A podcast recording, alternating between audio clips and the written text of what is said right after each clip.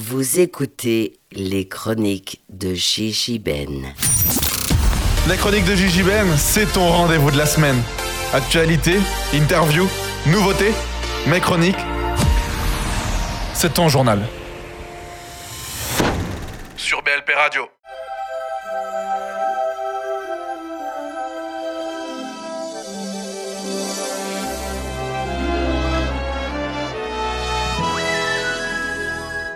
Enchanté en chanson en chantant. Vous êtes sur BLP Radio.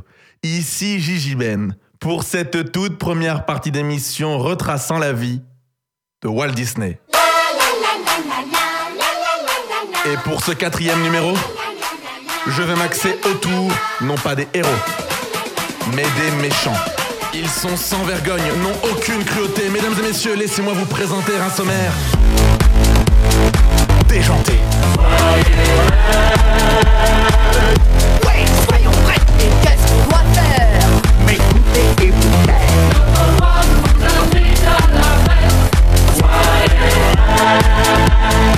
Cinq parties vont composer ce nouveau numéro.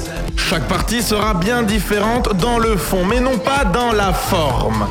Nous parlerons des méchants dans les dessins animés, nous parlerons histoire, nous parlerons doublage, Qui ose parlerons Disney. Alice, Rox et Rocky, Raya, Atlantide, Lilo et Stitch, Tron, Tarzan, Répensez en avant.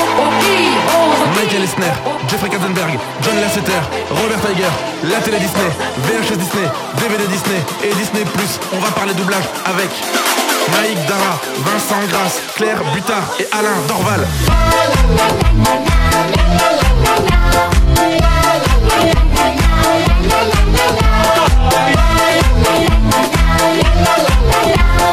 Vous êtes prêts?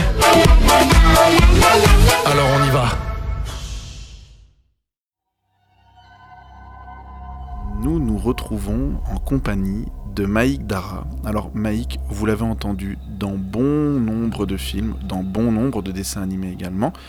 Elle fait de la direction artistique. euh, elle a interprété également des méchants. Donc pour notre thématique Disney, c'est important. Vous notez la rime en pas mal. Et du coup, nous sommes en compagnie de Maïk. Maïk, merci à toi et bienvenue dans l'émission. Ben merci de m'y accueillir. Donc, on va démarrer comme on démarre avec à peu près tout le monde. L'enfance. Parce que du coup, pour moi, aujourd'hui, tu as une carrière, tu as quelque chose à défendre. Euh, mais pour défendre quelque chose, il faut le vivre. Et tu as vécu bon nombre de choses, notamment artistiques. Euh, donc on va parler de ton enfance, jusqu'à ton arrivée donc à l'Opéra de Paris, euh, qui me semble quand même intéressant. Et puis ensuite, on gravira les échelons, direction le doublage, direction la direction artistique, etc. etc. Mais d'abord, on va démarrer du coup euh, avec l'enfance de Maïk. Eh bien, j'ai- beaucoup de très bons souvenirs. C'est déjà pas mal. Euh, et j'ai commencé la danse classique à 4 ans parce que maman en fait avait rencontré papa, qui, qui est papa qui est togolais parce que je suis métisse. Ça s'entend pas puisqu'on ne voit pas, mais ça se voit.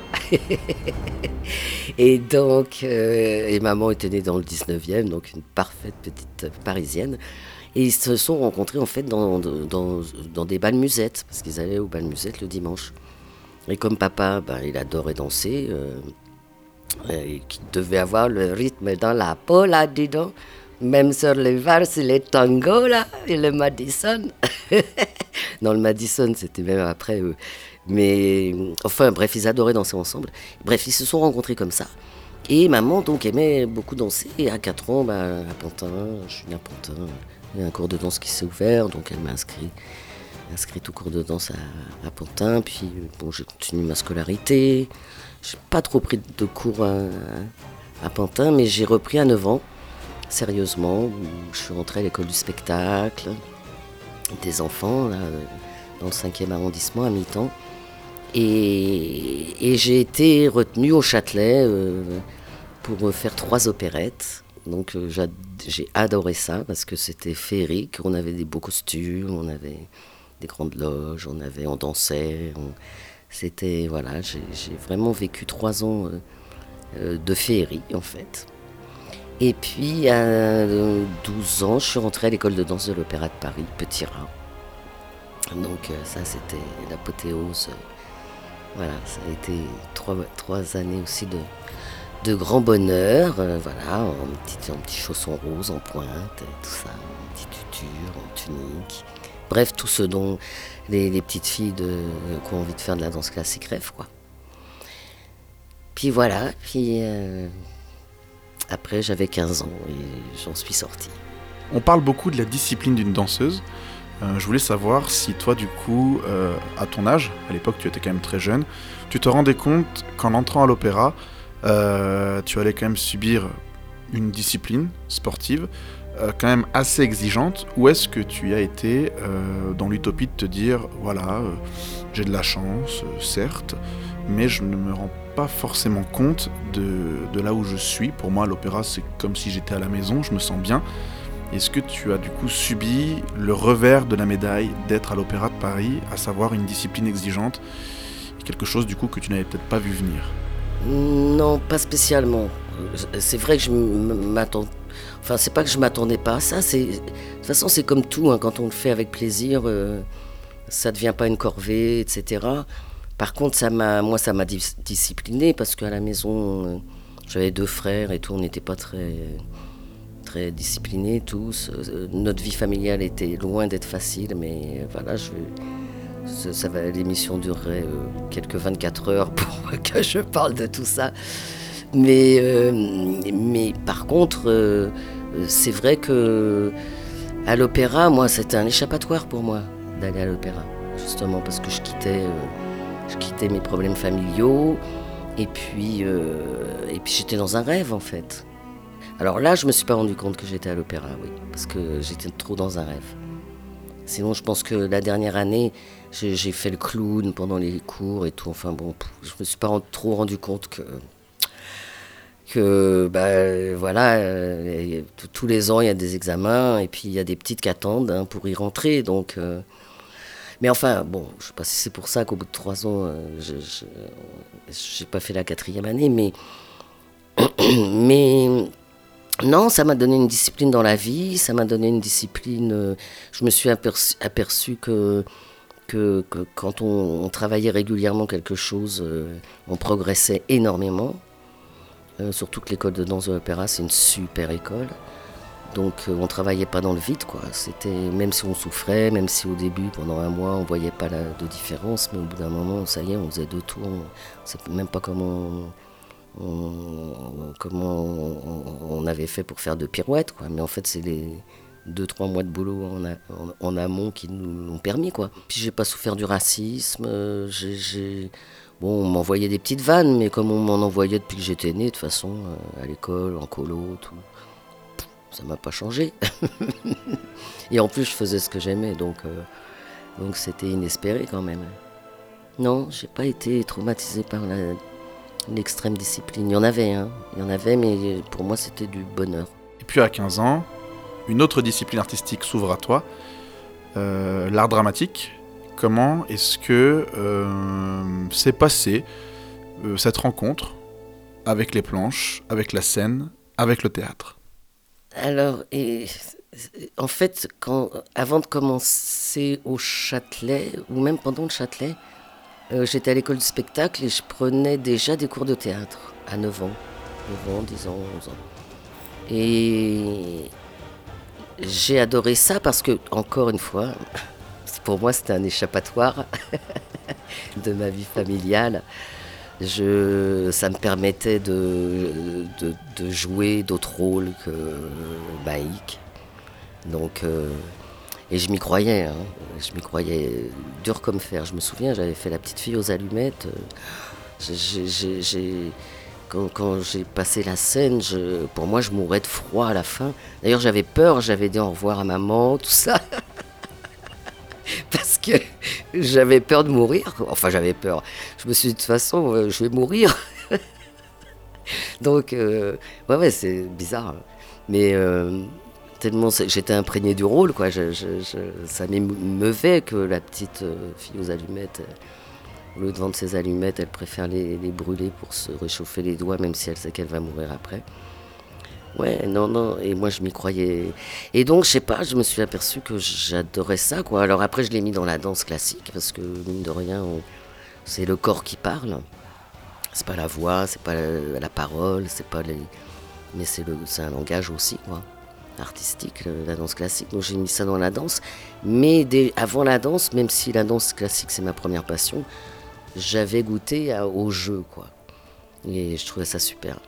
Donc après, ben après l'opéra, euh, j'ai d'abord j'ai été malheureuse pendant un an, mais je crois que j'ai pleuré tous les jours pendant un an. C'est bizarre. Après, on m'a dit qu'un deuil durait un an. Euh, depuis que j'en ça dure bien longtemps, euh, voire ça ne s'arrête pas. Mais, mais pendant un an, franchement, j'ai pleuré tous les jours. Tellement j'étais malheureuse. Et donc, je me suis, bah, j'étais au lycée Racine euh, parce que je voulais absolument passer mon bac, mais à mi-temps. Et j'ai commencé à prendre des cours de théâtre, euh, à faire des castings. Donc, j'ai tourné, j'ai joué, euh, j'ai joué au théâtre tout en faisant mes études. Et je me suis réfugiée dans, le théâtre, dans le jeu de comédienne. Quoi. Et pareil, euh, c'est un échappatoire pour moi. Je suis allée tourner en Tunisie, je suis allée tourner à- en Nouvelle-Orléans, je suis allée tourner euh, au Canada, je suis allée tourner. Enfin, je sais pas, j'ai voyagé un peu quand j'étais plus jeune, avant mes fils. Mais, euh, mais donc j'ai voyagé pas mal, donc c'était super. Quoi. Je trouvais que c'était un super métier. hein. Faire ce qu'on aime, euh, voyager et puis, et puis vivre d'autres vies que la sienne aussi, c'est passionnant. Tout en se nourrissant des autres et de sa propre vie. Il y a des dramaturges que, que tu aimais interpréter, que tu aimais jouer. Je sais pas, que ce soit du Molière, du Shakespeare, du Racine, dans les classiques, après dans les contemporains, ça peut être du Pinter, du Feydeau. Aujourd'hui, euh, ça peut être du Pomera. Est-ce qu'il y, a des- dramaturges qui, te, plaisent ou, vers qui tu aimerais aller? Ou des dramaturges qui te font peur? Par exemple, moi je sais que j'ai eu très peur pendant un moment de Sarah Kane, et euh, donc dramaturge, anglaise, euh, chers amis euh, qui, qui se nourrit beaucoup de, de ce qu'elle a vécu et c'est quand même un théâtre très noir Ou est-ce que pas du tout Des fois, tu as été vers, vers un auteur, tu t'es dit, tiens, ouais, ok, je, pourquoi pas, ça va passer tout seul. Ah bah non, en fait, dommage, loupé, la comédie, en fait, c'est difficile. Bon, déjà, tu es beaucoup plus cultivé que moi. Quand tu as parlé de théâtre noir, tu parlais de quoi en parlant? Excuse-moi, c'est moi qui te pose une question. Pour moi, le théâtre noir, c'est du théâtre très sombre, du théâtre où on se nourrit de, de l'horreur, de, de, quand, quand- on essaie de mettre sur scène des choses qui, qui rendent mal à l'aise le spectateur. Sarah Kane, notamment, disait euh, que pour elle, un, spectacle de théâtre ou d'art dramatique, euh, le but du jeu, c'était, comme au foot, que les gens qui te regardent euh, ne s'endorment pas et soient vivants. Et du coup, vivent des choses. Et du coup, elle, elle faisait en sorte de mettre sur scène des tonnes de choses, parfois horribles. Mais voilà, en gros, c'est ce que j'appelle le théâtre noir, le théâtre sombre. Ah bah vas-y, allez, vas-y, rajoute-en. Alors, ça me fait... Ça me fait... ah, ça me fait rire. Attends, après je te parlerai de, ta, du, du- du but de ta question. Mais bon, je suis pas du tout dans la polémique en ce moment. Euh, Faut enlever les dix petits. Je trouve ça ridicule d'avoir changé le titre et tout. Je trouve ça ridicule. Bref.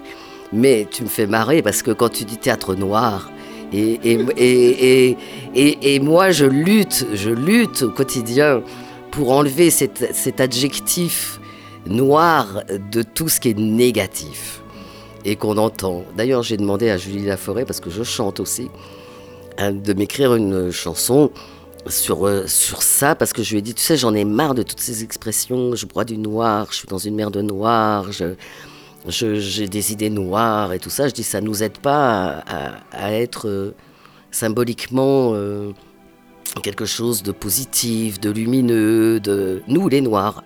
Là, je dis vraiment, je- j'emploie la- l'adjectif volontairement. Mais et donc et toi qui allez vas-y tu me balances ça tu ah ouais théâtre noir. Ah ouais puis après tu en rajoutes tu fais ouais euh, il y a des choses tellement horribles que il reste 20 personnes dans la salle. Ouais super. Et les mecs ils sortent du théâtre ils croisent un noir ils font ah ils ont peur. Non bon allez c'était le petit quart d'heure humour noir de Mike Dara euh, mais euh, bon, non, mais pensez-y quoi. c'est vrai, hein, c'est quelque chose. euh, on n'y pense pas, mais c'est important, je trouve. Enfin bon, alors donc, ah, maintenant je reviens à ta, question primaire, enfin du début quoi, première. C'est drôle que tu me poses cette question parce que j'ai pris des cours chez Tania Balachova. Alors bon, je, je sais pas les, tes auditeurs quel âge ils ont, mais c'était une grande dame du théâtre euh, qui, avait un cours de théâtre à Paris extraordinaire. Et, en fait, euh, je n'ai joué que des rôles d'hommes. Enfin, c'est moi hein, qui choisissais, elle nous laissait choisir nos scènes. Et j'ai joué Lorenza- euh, Lorenzaccio et Cal- Caligula.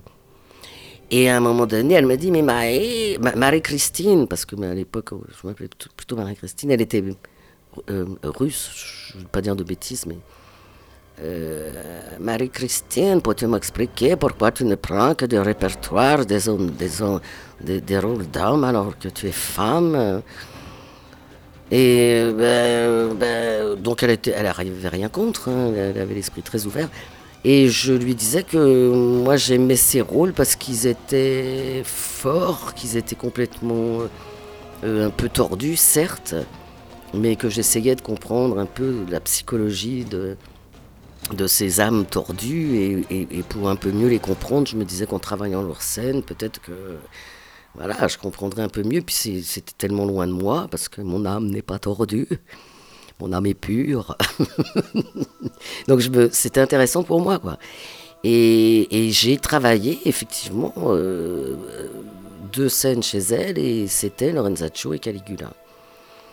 Euh, plus pour le contenu du rôle que, que les auteurs, mais enfin bah, j'adore aussi les, auteurs de ces, ces, deux, ces, ces deux pièces, bien sûr. Alors maintenant voilà, mais après choisir moi un auteur, euh, je sais pas, je suis, je suis, tellement acculturé, excusez-moi d'être honnête, mais ou très peu euh, cultivé. Je dis culturé, mais c'est pour rigoler, hein, ou très peu cultivé entre guillemets, que voilà, je suis comédienne, euh, je lis un texte, il me plaît, euh, il me plaît, euh, il me plaît pas, il me plaît pas. hein. Et puis du coup, on est toujours sur cette petite avancée, hein, sur ce chemin qui nous amène au doublage. Alors, je suis arrivée au doublage grâce à une très chère amie qui s'appelle Christiane Lorenzo, euh, qui, qui, qui donne des cours maintenant, mais enfin, elle n'est plus du tout sur Paris, elle est près de. Enfin, dans le sud de la France. Non, les- mais elle faisait, elle, pas mal de doublage parce qu'elle avait une. Elle faisait beaucoup de petits garçons, en fait. Alors que c'était une, une, une jeune fille de, de 20, 22, 23, 24 ans, 25 ans. Mais elle avait une voix de petit garçon, quoi. Enfin, elle était très, très bonne dans les petits garçons, puis très bonne comédienne aussi. Euh, donc, elle faisait beaucoup de petits garçons, et un jour, elle me dit, bah tiens, tu veux que je t'emmène sur un plateau de doublage Euh, Je vais enregistrer et tout. Je lui dis, bah oui, avec plaisir. Et elle m'emmène sur un plateau de doublage, et moi, je vois la bande rythmo, tout ça, comme quand on, je me peux synchroniser moi sur des films français. Parce que la post-synchro, c'est différent. hein. C'est quand euh, il y a un bruit sur le plateau ou un avion qui passe ou je sais pas quoi. En français, hein, quand on tourne. Il faut refaire après ce passage-là en studio. On appelle ça de la post-synchro. euh, et il faut vraiment se remettre dans l'état, etc., etc. Donc j'avais un peu l'habitude de ça, plus la bande rythmo, qui est la même qu'en synchro, la même technique. Donc j'arrive en studio de doublage, je vois l'image, je vois la bande rythmo, fais, ah bah tiens, c'est comme quand je me post-synchronise. Sauf que j'entends de l'américain, et puis après on coupe le son, et puis euh, la comédienne enregistre en français, et puis on entend, on entend euh, la scène et on croit que c'est la comédienne qui parle. Magique. Magique. Je trouve ça magique. Et à un moment donné, c'était Jacques Villemette, je me souviens très bien, j'ai fait beaucoup de films avec lui après, je l'adorais. euh, qui me dit bah tiens tu veux t'essayer tu veux essayer euh, vas-y fais cette boucle et tout euh. et puis j'essaye et puis ça colle super bien j'étais en place tout ça et tout. Enfin bon, ça m'a- ça m'avait amusé. C'était voilà, j'avais écouté l'original. Boum, je étais allé derrière. Et puis, euh, puis bah, il m'a rappelé. Il a donné, il a dû parler de moi à droite à gauche. Enfin, c'était un petit milieu à l'époque. C'était beaucoup moins de comédiens voulaient faire du doublage. Donc, on était moins nombreux. D'ailleurs, il n'y avait pas une seule comédienne noire. Pour dire. Donc, évidemment, moi, la petite métisse qui débarque. euh, Youpi, ça y est, on a notre petite noire, euh, notre petite négresse. Et je dis ça, euh, attention, hein, c'est moi qui le dis. C'est Parce que quand je dis négresse, on me fait Oh Bah je dis bah ouais, je suis une petite négresse quoi. Euh, moi j'assume, hein, euh, même si je suis que métisse, mais euh, moi j'aime bien dire que je suis une petite négresse, parfois ça m'amuse. Et donc voilà, il n'y en avait pas dans le doublage. Et pour une fois, ça m'a vraiment servi parce que dans les castings pour euh, comédienne euh, en live euh, ou théâtre, euh, oui, on me disait oui, mais vous avez, vous avez l'accent parisien. Bah oui, bah, je suis né à Pantin, désolé. Ah, vous n'êtes pas grande, vous- mais vous n'êtes pas très noire. euh, ah, mais vous avez les cheveux euh, frisés. Ah, bah oui, ah, bah si. Enfin, il y avait toujours quelque chose, ça m'énervait. Enfin, comme pour tout le monde. hein. Mais euh, nous, on peut pas s'éclaircir la peau et on peut pas euh, d'un seul coup devenir blonde et avoir des yeux bleus. Qu'on peut tout faire maintenant, mais bon. Je vais pas me, me changer mon identité pour. euh, Enfin bref. Et donc. Donc voilà, et en doublage, je me suis d'un seul coup, on, a commencé à m'appeler, et puis on me mettait sur euh, des comédiennes tellement différentes de moi physiquement. Et alors que ça collait super bien parce que, bah parce que voilà, euh, la, euh, la voix c'est un, c'est un, c'est une, une, passerelle pour, pour des émotions quoi. Donc, donc voilà, je, me sentais bien sur tous les rôles qu'on me proposait. Je me suis amusé tout de suite à en faire. Après, j'ai fait deux enfants coup sur coup. C'est vrai que ça m'a un peu aidé à me dire euh, bon, ça va être compliqué de partir en tournage, ça va être compliqué de partir en tournée théâtrale, ça va être compliqué de jouer au théâtre tous les soirs. Mais c'est pas pour ça que j'ai refusé des castings. J'allais quand même au casting. Mais je dois reconnaître que le fait de sentir tout de suite que je continuais mon métier de comédienne dans un, dans, de, façon où j'ai pu élever mes enfants quand même, les voir tous les soirs et tout. Bien que j'ai joué au théâtre après, tout en ayant des enfants, hein, mais, mais je sais pas, enfin le doublage, euh, voilà comment j'ai commencé le doublage et ça a tout de suite euh, matché avec, euh, avec les, les, les maisons de doublage. Qui, c'est comme c'était un petit milieu, on a parlé de moi beaucoup très vite et le bouche à oreille a fait que j'ai travaillé très vite en doublage en, faisant des choses très sympas.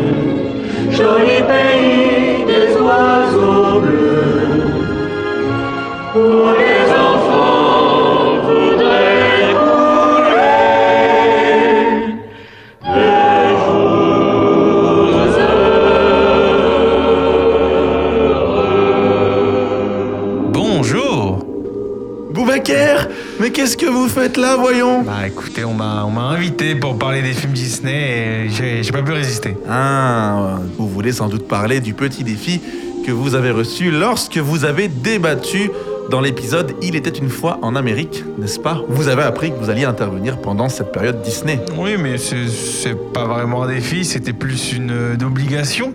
Ah, une que obligation. reçue, exactement, une obligation. D'accord, vous êtes donc exploité. Exactement.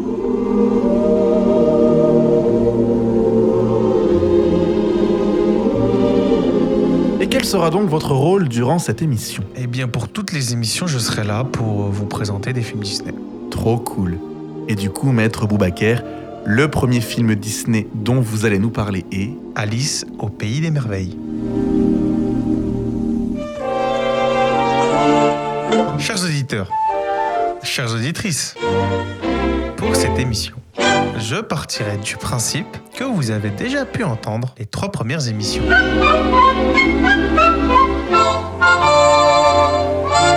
M'en voulez pas de faire quelques raccourcis. Bonne écoute Icône de l'univers enfantin anglo-saxon, Alice a toujours accompagné Walt Disney. En 1932, le texte tombant dans le domaine public, Disney envisage de reprendre la formule des courts-métrages.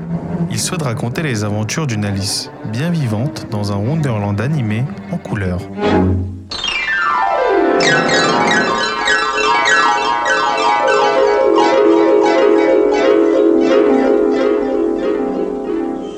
Monsieur Boubaker, euh, je suis très très heureux, hein, très enchanté encore une fois de, de vous avoir sur cette émission. Mais je trouve quand même que ça fait un peu flipper le ton que vous prenez. Vous pourriez pas être un peu plus enjoué, faire un truc un peu plus sympathique là? Non, ça vous dit pas? Bah moi j'y peux rien, j'y vais avec la musique, vous savez, elle est comme ça dans le film, hein, donc... euh, Ah, c'est donc la musique qui fait le film. Ouais, c'est un peu ça, c'est un peu la musique qui fait le film, mais vous en faites pas, Alice, tout comme son titre, c'est rempli de merveilles et ça fait sourire. Hein.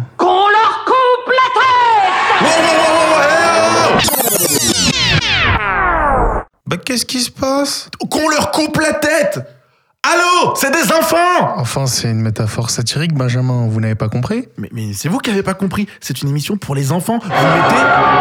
Oh, je l'aime trop cette chanson On va leur couper la tête. Ces jardiniers Monsieur Boubaker. justice doit être faite. Allô On va leur couper la tête. Monsieur Boubaker Mais quoi? Oups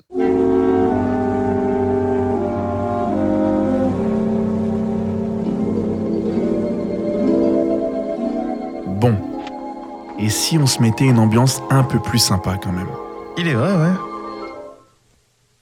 Si Mickey passe de l'autre côté du miroir en 1936, il faut attendre 1938 pour qu'un long métrage soit à nouveau annoncé. Ce qui ne change rien au challenge. Comment adapter un classique culte qui n'est pas adaptable? Lewis Carroll a construit un univers qui se joue des narrations classiques et fait usage de l'absurde comme aucun autre. Monsieur Boubaker, on est en 1951. C'est quoi une narration classique? C'est une bonne question. On va la faire différemment.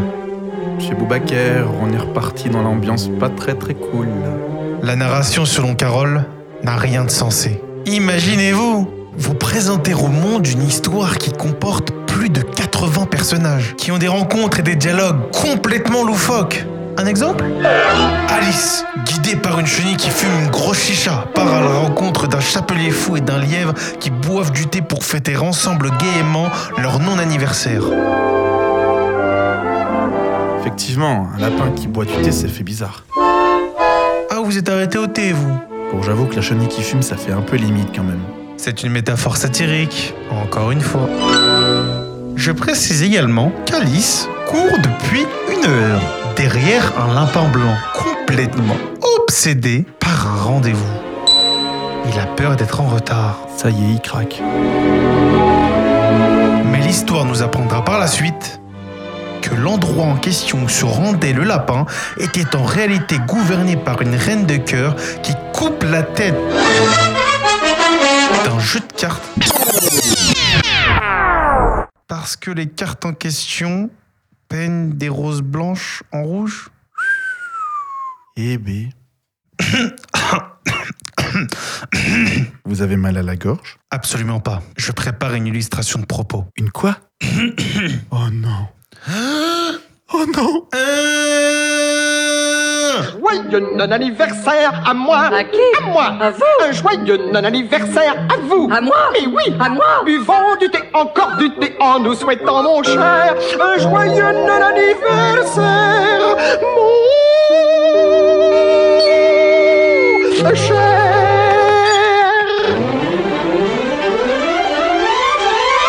Voilà, selon moi, un exemple de narration tout sauf classique.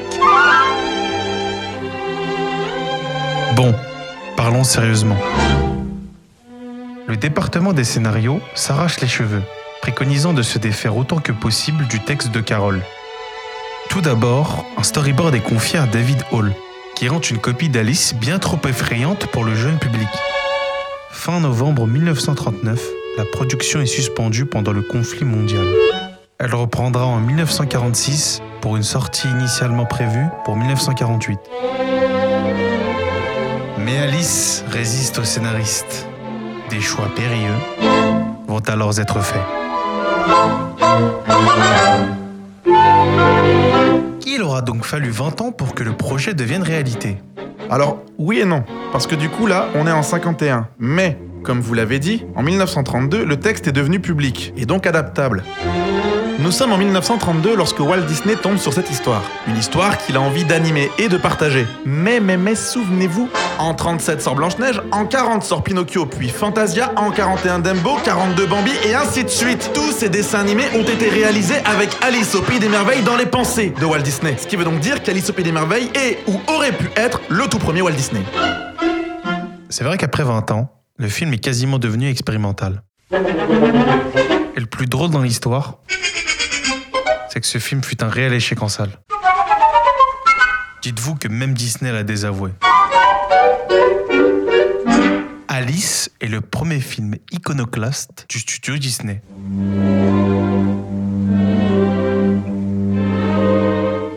Mais reste un film culte pour toute une génération. En conclusion, Lewis Carroll disait même si la vie n'a pas de sens, Qu'est-ce qui nous empêche de lui en inventer un. Bien sûr, je sais ce que je dois faire. Mais hélas, je fais tout le contraire. C'est pourquoi j'ai tant d'ennuis sur cette terre. Je me dis, surtout sois bien sérieuse. Ne fais pas de choses dangereuses. Mais j'ai un défaut. Et là, je suis curieuse. Voilà. J'ai parcouru ma route heureuse. Sans être jamais raisonnable. J'ai oublié que les erreurs se paient un jour ou l'autre.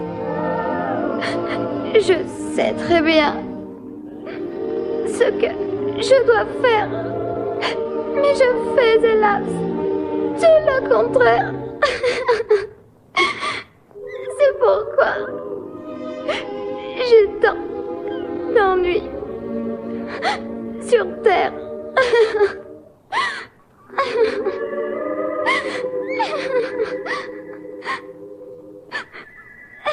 Décidément, cher ami, pour une première chronique, on peut dire que vous avez su nous donner le, le, le- le sourire, n'est-ce pas? Le sourire, oui, oui. Ah mais c'est pas fini. C'est pas fini. Bah moi je suis bien là, là je suis installé donc euh, je crois que je vais rester avec vous jusqu'à la fin quoi. Ah, mais non, ça, ça va pas être possible parce qu'en fait, euh, je dois parler encore d'un film, je dois parler de, de, de personnes qui ont façonné Disney, euh, je dois faire l'interview. Non, non, vous pouvez pas rester. Écoutez-moi, vous vous êtes autorisé à intervenir pendant ma chronique, donc euh, cela va de soi que je vais faire de même pour les vôtres. Génial.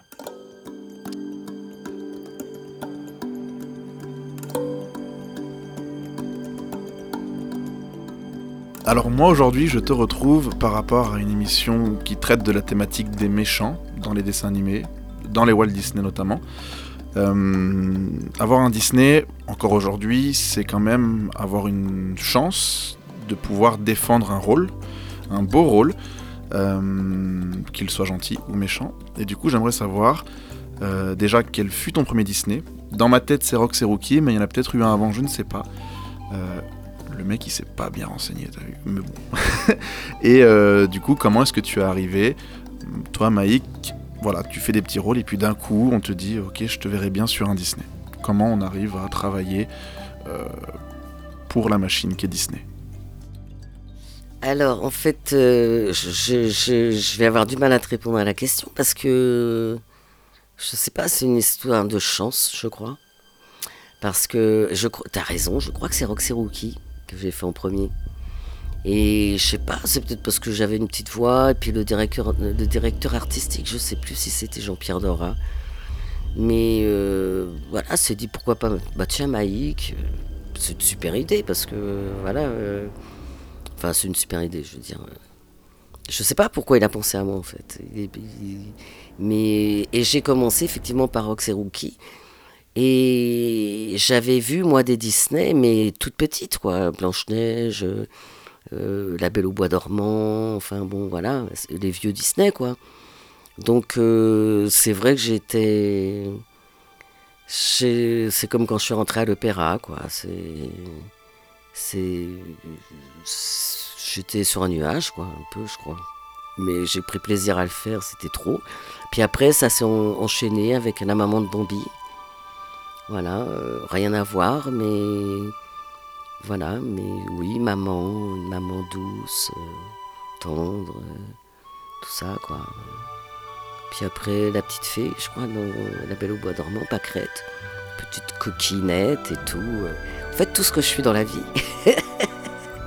non, mais c'est vrai, depuis le, entre Rox et Rookie. Parce que c'est vrai que les dessins animés, c'est c'est vocal, hein, évidemment. Enfin, c'est vocal. Il y a l'image, bien sûr, mais on compose assez souvent en dessin animé.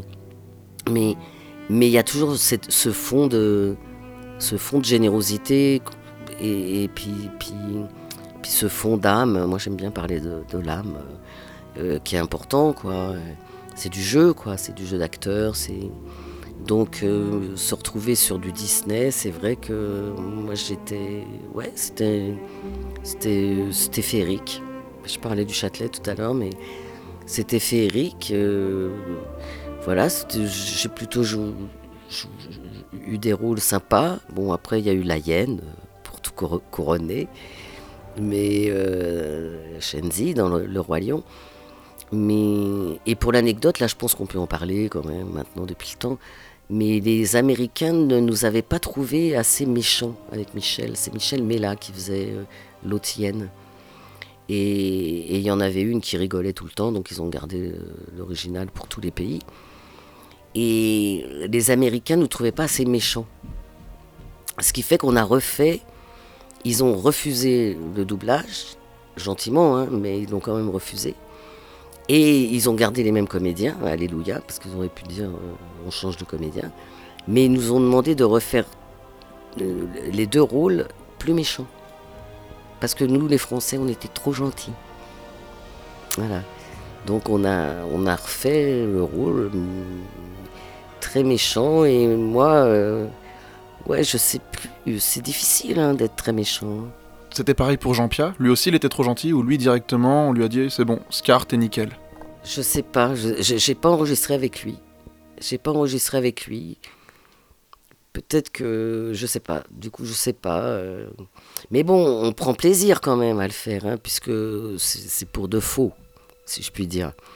Donc on prend plaisir, mais euh, autant euh, je peux aller puiser dans, ma sincérité, dans des rôles d'émotion, de colère, de choses comme ça. Mais de méchanceté, il faut vraiment faire travailler son imagination. Donc du coup, je reviens sur Rox et Rookie parce qu'on en a parlé justement euh, dans l'émission. Tu incarnes Rox bébé, Rox petit. C'est à des années-lumière de la voix que j'entends aujourd'hui. Comment c'est la, on dirait, on dirait, on dirait pas le fan qui parle sans déconner, mais c'est pas grave. Comment est-ce qu'on arrive à choper cette voix? Ben, euh, je pense que dans une autre vie, j'ai dû être renard euh, bébé. j'ai dû, être Rox dans une autre vie. Non, mais euh, il y a longtemps, Rox et Rookie, il y a, je sais pas, il y a au moins 40 ans, quelque chose comme ça. Donc j'avais pas du tout cette voix grave. Euh, pas du tout, j'avais une voix euh, très légère. euh, Très très légère, très... toute petite même, je dois dire parfois. Et, mais parce que je m'amusais à ça, je m'imaginais, bah, c'était avec Jackie Berger d'ailleurs, et je, voilà, je m'amusais à être un petit renard, en plus c'est tellement mignon cette histoire que, enfin, le début, après c'est moins drôle. Mais euh, bon, après je meurs alors, de toute façon, donc euh, adulte. Mais je fais pas Rox adulte, je fais Rox bébé, Rox pe- petit bébé, petit Rox.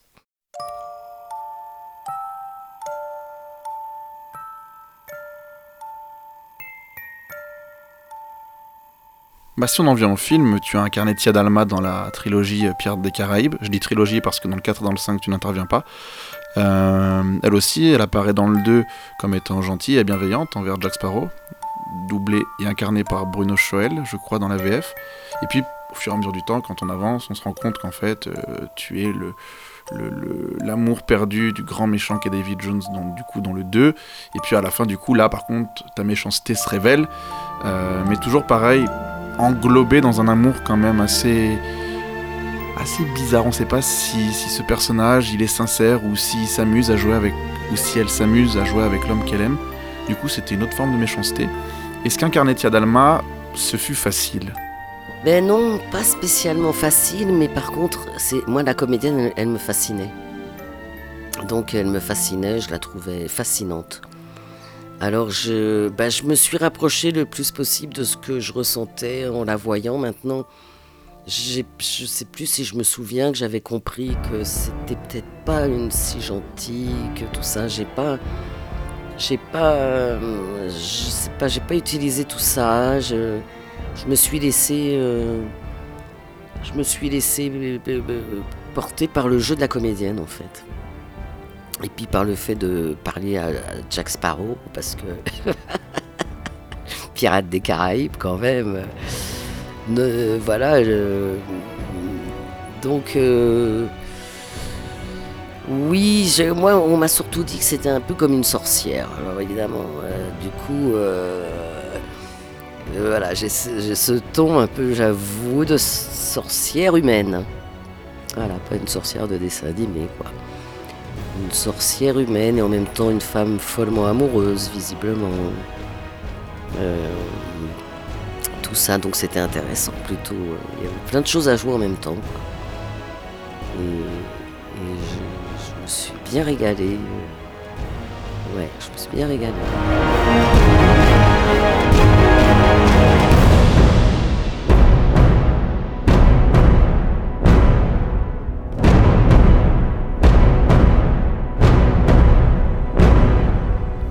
Donc ça tombe bien du coup que tu me parles. Je t'ai emmené sur Tia Dalma, c'est pas pour rien. Tu incarnes du coup une femme noire à l'écran. Euh, je voulais savoir, tout bêtement, tu es la première comédienne que je rencontre qui travaille dans le doublage et qui est métisse, tu en parlais en début d'interview.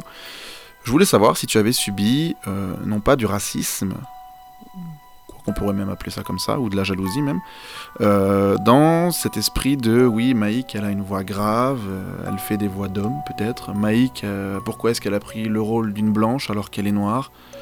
Enfin, tu vois déjà, ce que, enfin, tu vois où je veux en venir. Est-ce que tu as subi ce genre de choses Pas du tout, jamais? On t'a jamais casté à ta couleur de peau, mais à l'âme que tu dégages et à la voix que tu donnes. Donc à l'incarnation que tu apportes. Alors, euh, inté- question très intéressante.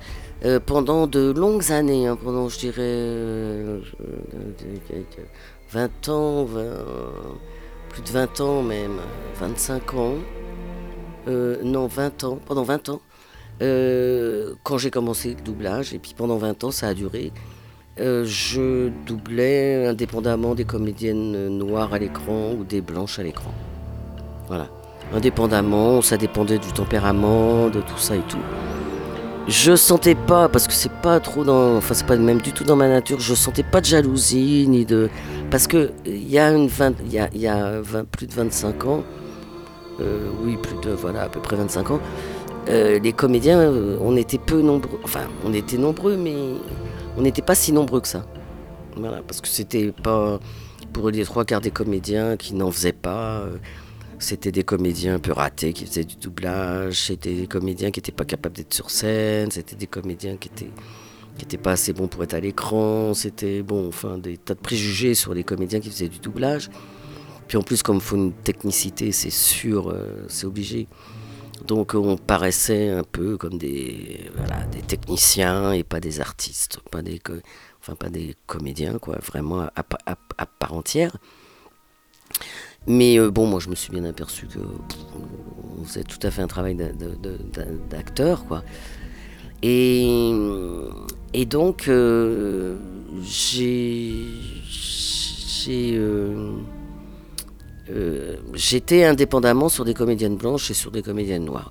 Et moi, moi franchement, euh, ça m'a. Je, me suis bien aperçu dans la vie que j'étais métisse, mais, mais ça m'a ja- j'ai jamais, j'en ai, jamais fait un complexe. euh, j'en ai, ce qui fait que bah, je trouvais ça normal quand je faisais une comédienne blanche et normal quand je faisais une comédienne noire. D'autant que j'ai été élevé avec une maman blanche et un papa noir, donc pour moi, euh, je suis les deux, quoi. Franchement, je suis les deux, quoi. J'ai pas de. Puis, je me... Les trois quarts des rôles euh, des comédiennes noires, en plus à l'écran, américaines, euh, euh, c'est c'est pas parce que c'est une noire qu'elle est à l'écran, quoi. Ça peut être une avocate, ça peut être une femme flic, ça peut être une mère de au foyer, ça peut être. Mais c'est pas spécifiquement une noire, quoi. Mais c'est une comédienne noire à l'écran. Nous sommes loin de ça en France, quoique ça commence à venir un peu, mais euh, c'est très lent. Donc euh, voilà, je doublais, en- je doublais des femmes euh, avec des problèmes universels.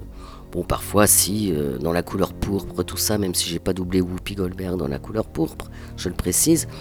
euh, là, il y a des sujets qui sont typiquement, euh, voilà, qui sont typiquement noirs américains, qui traitent de souffrance des noirs, l'esclavage, tout ça, l'esclavagisme et tout. Donc, ça, euh, voilà, ça c'est vrai que ça me tient à cœur euh, de doubler ce genre de choses. Mais voilà, pendant 20 ans, donc, euh, je m'éloigne un peu de tout ça, mais pendant 20 ans, j'ai doublé les deux et je me suis pas rendu compte d'une envie ou d'une jalousie de la part de mes camarades. Par contre, depuis euh, euh, 95, 94, 95, où il y a quand même eu un événement en doublage qui a ouvert pas mal les portes finalement. C'est au moins le côté positif. Euh, beaucoup de comédiens ont eu envie de faire du doublage, beaucoup plus. Et puis il y avait peut-être moins de boulot à un moment donné au théâtre. Et puis il y avait, voilà, il y a eu ces histoires de, de, de cachets d'intermittents qu'il faut avoir tout. Voilà, donc euh, ceux qui n'en avaient pas assez au théâtre, au cinéma et à la télé se sont dit, bah tiens, pourquoi pas le doublage? Puis, bon, ben, c'est vrai que c'est hyper intéressant le doublage euh, euh, en tant que comédien. hein. Je dis pas financièrement, mais en tant que comédien, ça l'est. Bon, puis financièrement, ça finit par l'être quand on en fait régulièrement, mais c'est comme tout. Dès que c'est régulier. Mais donc, donc, beaucoup plus de comédiens ont eu envie de venir faire du doublage. Et ce qui fait qu'il y en a eu tellement à un moment donné que, voilà, moi je suis métisse, on pense plus à moi pour une comédienne noire à doubler à l'écran, il y en a tellement euh, à doubler, parce qu'il y a beaucoup de comédiens. voilà, là-bas il y a des quotas, donc il y a beaucoup, même s'il y a encore des problèmes de racisme là-bas, hein, mais euh, ils sont quand même beaucoup plus nombreux à l'écran. Donc, euh, vu tous les nombres de comédiennes noires qu'il y a à doubler, on ne pense plus à moi pour doubler des comédiennes blanches. Parce qu'il y a beaucoup de comédiennes qui ne sont pas noires. Je n'aime pas dire blanc, noir, blanc, noir. Alors, je vais être hypocrite. Je vais dire comme il y a beaucoup plus de comédiennes qui ne sont pas noires, euh, bah, évidemment, c'est logique. Mais bon, on en met aussi maintenant sur des comédiennes noires, parce qu'il y en a tellement à l'écran qu'il n'y en a pas assez non plus dans les studios de doublage. Donc on prend aussi des comédiennes blanches qui ont une voix euh, qui, colle magnifiquement d'ailleurs. euh, voilà, hein, des comédiennes noires. hein. Il y a les deux. Enfin, euh, elles, elles ont les deux maintenant. Moi avant j'avais l'avantage d'avoir les deux. Maintenant c'est fini tellement il y a de comédiennes qui, qui font du doublage. Donc donc je fais que des noirs. Par contre, euh, les, comédiennes blanches, qui ont une voix qui vont bien sur les noirs et les blanches, elles font les deux. C'est rigolo. Bon, écoute, moi je, trouve ça rigolo. hein. J'ai aucune, euh, j'ai des comédiennes magnifiques à doubler, donc j'ai aucun- aucune frustration. hein. Mais je trouve ça rigolo. J'avais jamais pensé à ce genre de réflexion, mais et voilà, parce que c'est logique aussi, on n'est pas assez de comédiennes noires pour doubler toutes les comédiennes, enfin françaises, en doublage, pour redoubler euh, toutes les comédiennes noires qu'il y a à doubler aussi à l'écran. hein. Donc il faut bien que- que- qu'elles soient doublées, quoi. C'est pour ça que cette polémique là commence à me gaver là. De, en ce moment, ça vient même des États-Unis. hein. Euh, ou un noir doit, être, euh, doit doubler un noir. euh. Ouais, moi, je suis mal barré parce que je suis ni noire ni blanche. Alors, on va dire quoi? On va dire, ah non, mais Maïk, elle peut pas doubler des noirs, elle est métisse, hein, elle est pas noire, euh, elle est plutôt blanche. hein. Puis les blancs, ils vont dire, ah bah non, mais Maïk, elle, elle peut pas doubler des une blanche parce qu'elle est quand même un peu euh, colorée pour une blanche. Alors, je vais doubler quoi? Non, non, mais je plaisante là. Euh, je rigole, hein, vous avez pu remarquer que j'avais bien rigolé. Mais euh, non, voilà. Alors, mais maintenant, euh, et je trouve ça dommage maintenant parce que c'est vrai que j'ai doublé beaucoup de comédiennes blanches euh, que j'ai adorées, comme euh, voilà dans Dharma et Greg, Courtney Cox dans Friends et puis dans, ces- toutes ces autres séries. Mais j'espère que je, continuerai à la doubler. Mais on ne sait jamais. Dans Maria's Lovers, j'avais adoré Brooke Shield, Brooke dans Le Lagon Bleu. Mais quand je réalise des trucs qu'on me donnait à doubler, mais je dis, mais alléluia, merci le doublage, quoi. Merci le doublage. Merci le doublage.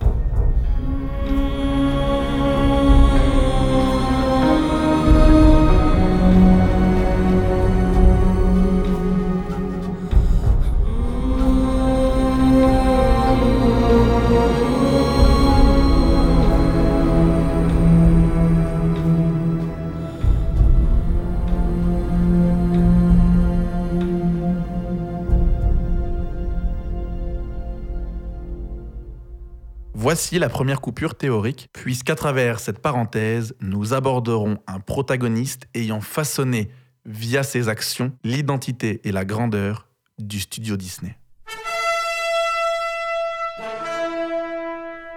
Pour cette première partie d'émission, nous parlerons de Michael Eisner. Formé à l'école de la télévision, Michael Eisner est engagé comme assistant par Barry Dyler, l'un des inventeurs du téléfilm et dirigeant d'ABC, où Eisner gravit très vite les échelons de la hiérarchie. En charge de la production nationale et du développement au début des années 70, il est à l'initiative de séries comme Happy Days et Cheers et de dessins animés comme les Jackson 5. L'histoire est assez simple. Lorsque Dyler prend la tête de Paramount Pictures, il prend Eisner avec lui.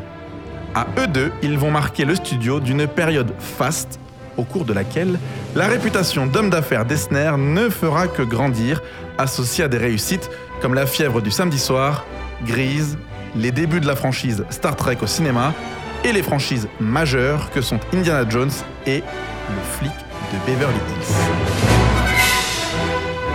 Nommé président du studio Paramount en 1976, il est invité à prendre la place de Dyler en 1984. Mais il préfère céder à l'attrait d'un autre poste de prestige lorsqu'il est appelé au chevet d'un géant vacillant sous les OPA, à savoir les offres publiques d'achat.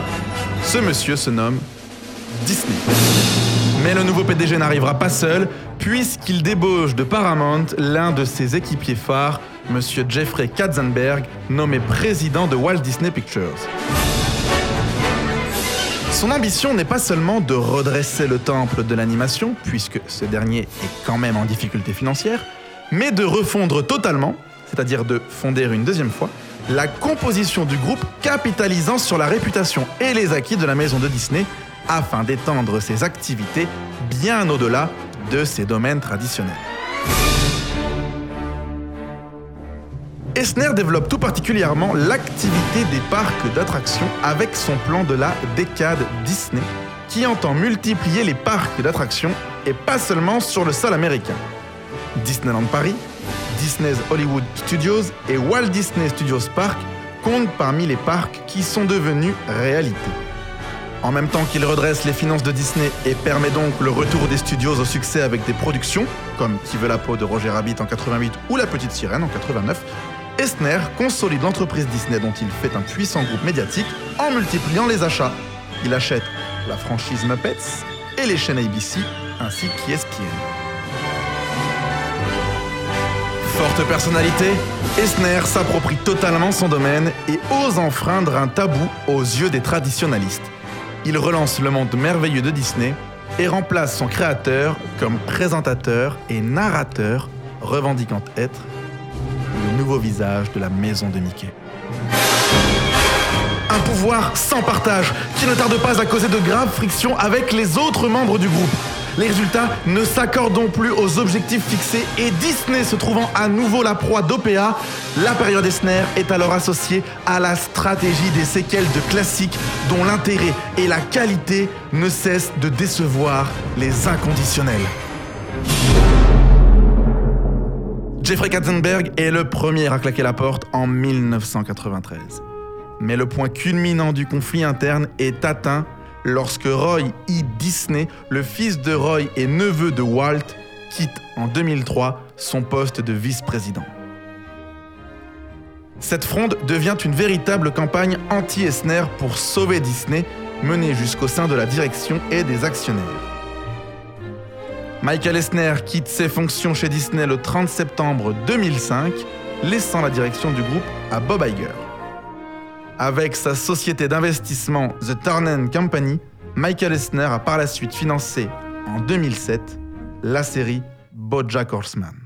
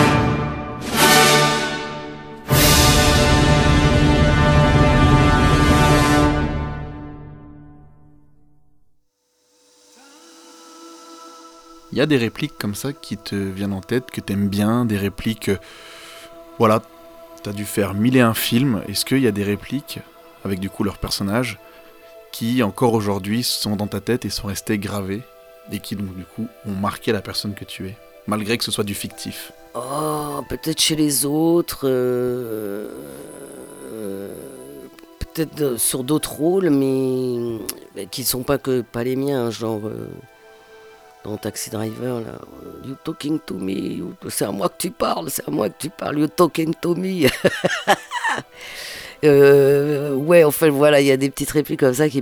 Mais perso, non, j'aime bien la colère de Whoopi dans Sister Act. euh, quand il faut qu'elle. Non, c'est dans Ghost que je suis bête, oui pardon, dans Ghost quand il faut qu'elle file le chèque, je sais plus trop de la réplique, mais non, mais, mais, des répliques mythiques comme ça, je, tu me poses une colle là, ça me, ça me, non, ça me revient pas. Franchement, ça me revient pas. Sur le moment, j'ai sûrement vécu des tas de moments euh, dans le présent où j'ai, où j'ai aimé. euh, ben, J'aurais aimé te répondre peut-être mieux du coup à cette question en, me souvenant de répliques comme ça qui m'ont marqué. Mais euh, moi j'ai une espèce de- d'essuie-mémoire dans, ma tête. Parfois ça bzz, bzz, bzz. Puis je me souviens pas.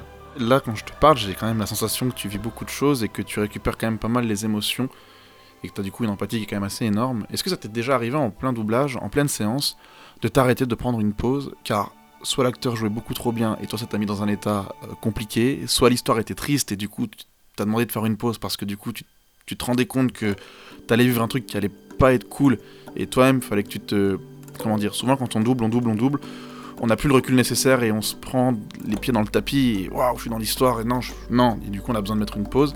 Est-ce que tu as eu besoin, pour un film, pour une série, pour un dessin animé, de, de dire à ton directeur artistique stop, je fais une pause. Là c'est compliqué quand même, je reviens. Euh, oui, ça m'est arrivé. Ça m'est arrivé. euh, Mon Dieu, ce film euh, avec Oprah Winfrey, Beloved. Voilà, Beloved, Beloved, Beloved. Euh, Voilà, c'est sur euh, l'esclavage et Oprah Winfrey joue un rôle euh, terrible.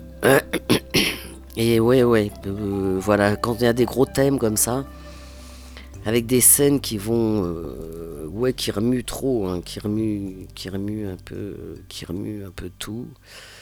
Ouais, parfois, ça m'est arrivé dans ce film-là, ouais, d'avoir besoin de faire une petite pause pendant une, un plan séquence qui était, qui était très lourd. Euh, sinon, il faut prendre son courage à deux mains et tenir bon, mais c'est bien pour l'émotion. euh, ça m'est arrivé plusieurs fois dans Murder avec Viola Davis, qui, euh, qui est souvent dans un état soit, en, soit en, plaidoirie et où elle se laisse déborder, j'adore, par sa plaidoirie et que ça touche des choses tellement sensibles en moi que je me dis putain, pourvu que je tienne jusqu'au bout, pourvu que je tienne jusqu'au bout. Mais c'est bien parce que du coup l'émotion monte avec elle. Et... Mais à la fin, par contre, heureusement que c'est la fin, quoi. Parce que ça peut m'arriver de, m'écrouler un peu, puis tout, voilà, puis toutes les scènes aussi, où, où on perd un être cher. Pff, Ah ouais, il y a- il y, a des scènes, ça, ouais, ouais, ça remue. Voilà, je peux, c'est pas des trucs, c'est pas très précis, mais, mais oui, ça m'est arrivé.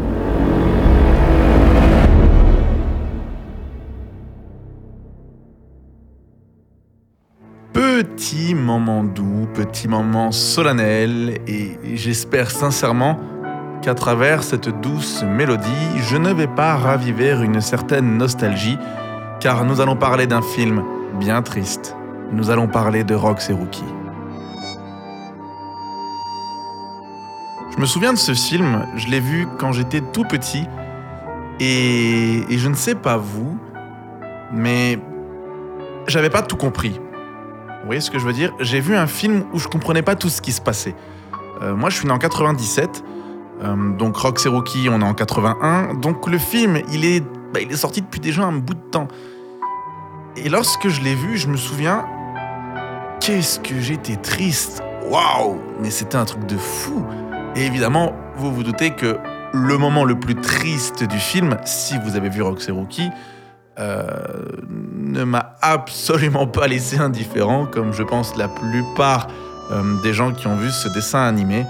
Il s'agit bien évidemment du moment où la veuve Tartine emmène son renard euh, dans cette forêt, dans la vie sauvage. Mais, au lieu de parler de mon ressenti par rapport au film, on va parler un petit peu de son descriptif. On va parler un petit peu de comment Rox et Rookie est né. Comment est-ce que ce film a pris vie Wolfgang Riesermann.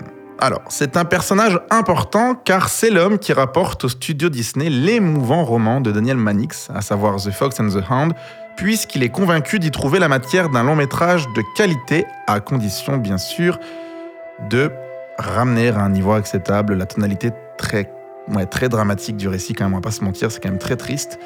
Euh, Dites-vous que le film que vous avez vu, il est triste de base, mais si on prend le personnage du chef, donc le mentor de Rookie, lorsque, spoiler, ce dernier euh, tombe du pont, de base, chef, il meurt. Il survit pas. Mais, mais, mais, mais, parlons de ses particularités.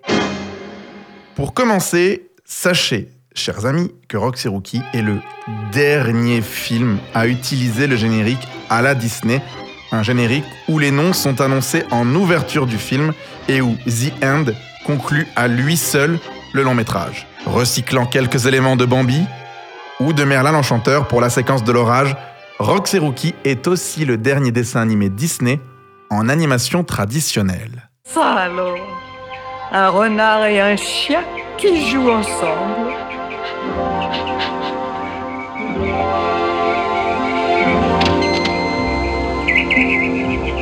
quand on est deux copains, qu'on s'amuse deux, trois fois rien. On a une sacrée veine, on s'aime comme des frères, on se fait pas la guerre, la vie devient belle. Vous pouvez bien vous défouler sans que votre copain pense à vous critiquer. La vie devient belle.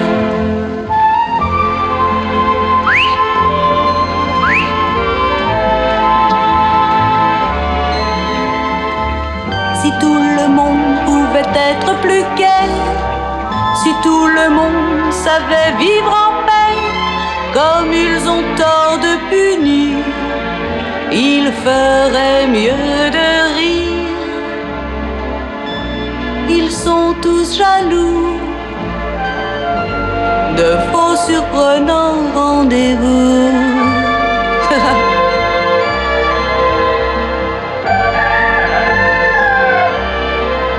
On est décontracté. On partage les découvertes. Tâchez de la faire durer, cette belle amitié. Cette fête, je le souhaite. Oui, c'est beau, si beau, restez toujours.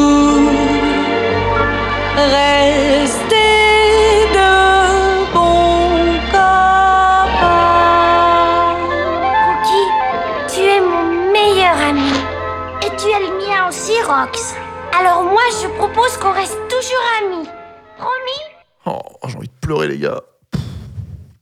Putain de dessin animé. Bon, allez, on est reparti. Ah, il y a des dessins animés comme ça. C'est, tu vois, c'est un peu la Madeleine de Proust. Et Rocky, c'est la Madeleine de Proust de tous les enfants du monde. ça, je vous le dis. Bref. Comme je vous le disais, Rox et Rookie, c'est donc le dernier dessin animé Disney en animation traditionnelle. Et la transition vers la modernité, elle s'est pas faite sans conflit. Dites-vous que Don Bluth, mécontent du niveau de l'animation, quitte les studios accompagné par de nombreux animateurs, provoquant donc l'arrêt de la production pendant près d'un an. Et du coup, il y a eu changement d'équipe. Et l'équipe des animateurs, qui se trouve maintenant rajeunie, est composée pour beaucoup par des artistes formés à l'école Disney, le fameux California Institute of Arts. Et c'est pour ça que dans les équipes, on peut retrouver Glinkin, Brad Bird, le réalisateur des Indestructibles, Henry Selick, le réalisateur de Coraline, Chris Buck, ça c'est la Reine des Neiges, ou encore John Musker, ça c'est la petite sirène. Dites-vous que John Lasseter fait ses débuts avec la présentation du personnage de Rookie et que Tim Burton, le fameux Tim Burton, travaille sur le personnage de Vixie. À travers la chronique d'une amitié qui va contre les traditions, Rox et Rookie illustrent à quel point grandir est une évolution. Rox Rookie, bah, il paraît simple. En tout cas, sa narration paraît simple. Et pour moi, c'est et ce sera à jamais son plus bel atout. C'est un film fort qui ose à l'époque se détourner d'un certain happy end que l'on retrouve dans tous les Disney d'avant. Longtemps sous-estimé, ce film incarne pour certains l'amorce d'un renouveau, avec des animations plus matures, ne songeant plus seulement aux enfants dans la salle, mais aussi aux adultes qu'ils deviendront. Et ça me donne le sourire, parce que clairement Roxy Rocky, c'est, c'est tellement de choses à la fois. C'est un samedi après-midi, quand j'étais tout petit, avec mon petit goûter, je mangeais des BN. Eh oui, vous doutez bien, un Ben qui mange des BN, c'est juste normal. Et puis je, me souviens, j'agaçais mes parents, quoi. Est-ce que je peux voir la cassette? Parce qu'à l'époque, c'était la VHS. Donc, je peux rien dire, moi, sur Roxy Rocky. Voilà, j'ai adoré ce film, je l'aime, je l'aimerai toute ma vie. Et il va falloir qu'on en parle. Je crois que dans ma vie, le premier deuil que j'ai vécu, c'est ce moment où Rox est abandonné dans la forêt. Et croyez-moi, ce moment-là, ce moment où il est tout seul, où il est abandonné, waouh, bah il me fait toujours autant pleurer. On s'est connus voici fort peu de temps. Tes yeux semblaient si implorants. De nos deux tristesses, un bonheur est né. Car j'ai compris que j'allais t'aimer. je ris en pensant à ce qu'étaient nos jeux. Ensoleillant les jours pluvieux. La cheminée nous donnait chaud. Comment oublier des jours si beaux? Pourquoi faut-il se quitter alors on s'est aimé? Mais dans mon cœur où tu étais, tu restes à tout jamais.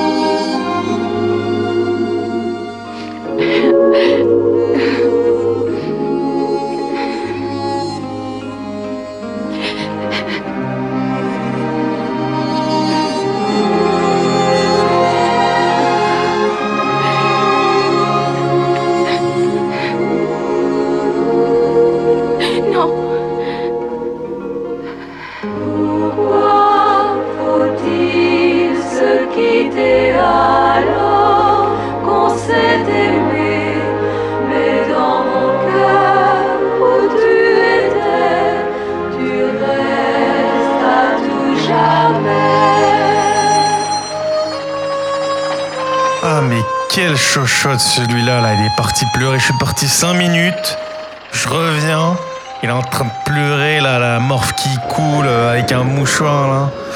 Ah là là là, heureusement que je suis là là. Alors déjà on va couper la musique là. Avant de commencer, j'aimerais préciser une chose, il y a eu un véritable manque de professionnalisme dans cette chronique. Mais ne vous en faites pas, je suis là pour rattraper le coup. C'est parti pour les petits extras de Booba.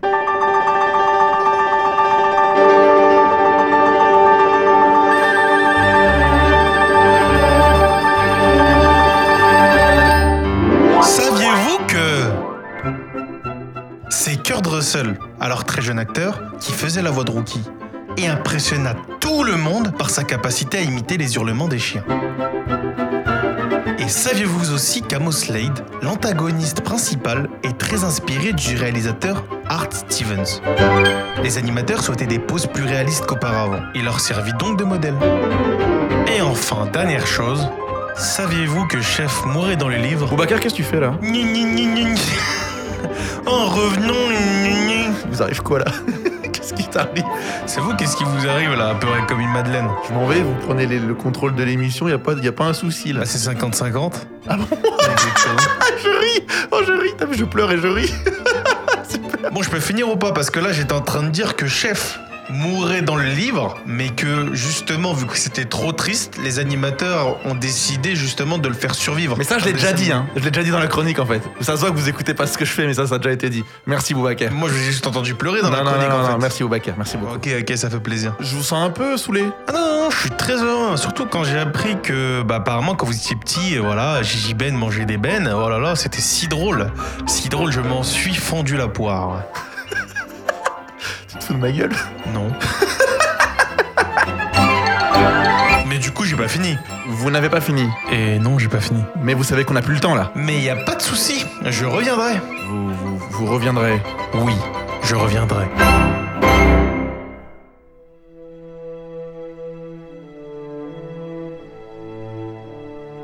Tu as également fait de la direction artistique et j'ai appris que tu avais dirigé une série qui, encore aujourd'hui, quand elle passe, les gens se ruent dessus. La VF est fantastique. Cette série s'appelle Ma famille d'abord.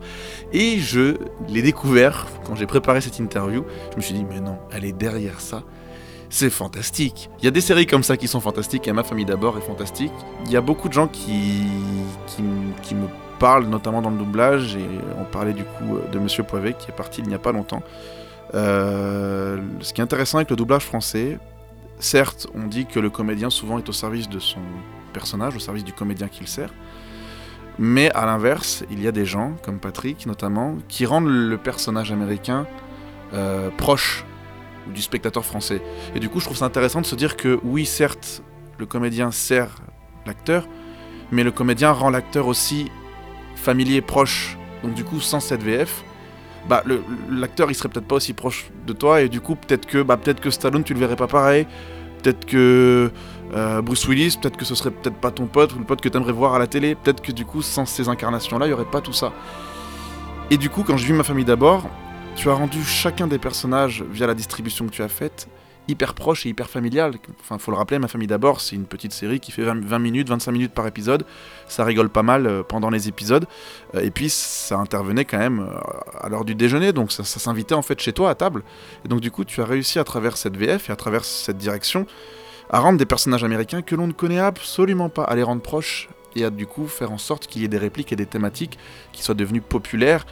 Et, comme un Avenger aujourd'hui euh, s'attaque à la pop culture, eh ben, ma famille d'abord serait une petite via des répliques pop culture de des séries d'avant, des séries comme Walker Texas Ranger qu'on adorait retrouver, Monk qu'on adorait retrouver, et du coup ma famille d'abord c'était ce petit moment de bonne humeur qui waouh, ah, Michael il nous a manqué quand même, Junior aussi, et du coup je voulais savoir comment tu es arrivé sur cette série, comment tu l'as pensé, comment tu l'as incarné, interprété, dirigé, comment tu as fait que ma famille d'abord soit devenue un succès français?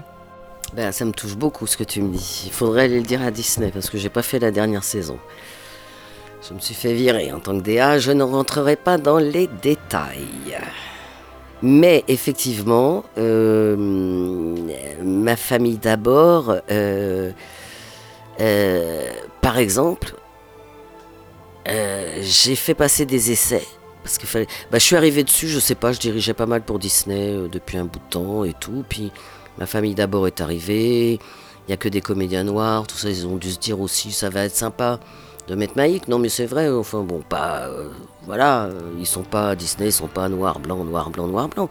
Mais c'est cool qu'ils aient pensé à moi, tant qu'à faire, ils me faisaient diriger. Donc, donc j'ai fait passer des essais, figure-toi, à des comédiens noirs.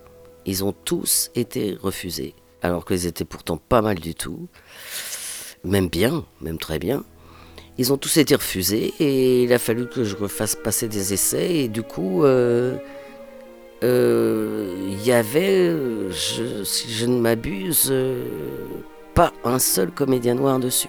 Et, le- oui, oui, je suis très contente du casting, c'est vrai. Mais bon, j'ai eu un peu de mal au début parce que pour tout dire, euh, la comédienne qui fait Janet, c'est ça.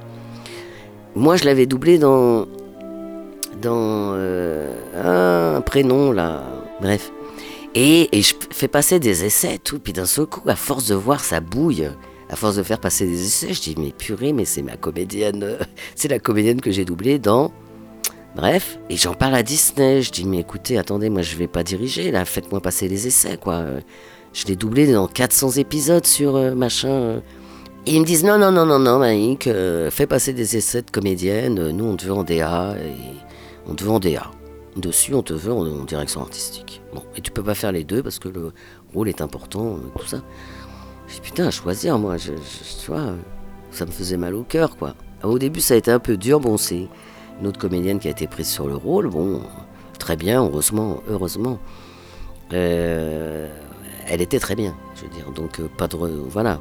Euh, mais c'est vrai je me suis éclaté parce que je me suis éclaté avec le casting que j'ai fait, oui, et, et ça collait super bien, je trouve, et, et puis ça, moi, ça me rappelait le Cosby Show. Ils étaient ensemble à la barre ou ils faisaient un par un? Comment ça se passait à l'époque où tu, tu réussissais à tous les réunir pour qu'il y ait cette interaction entre eux? Non, non, ils étaient tous à la barre.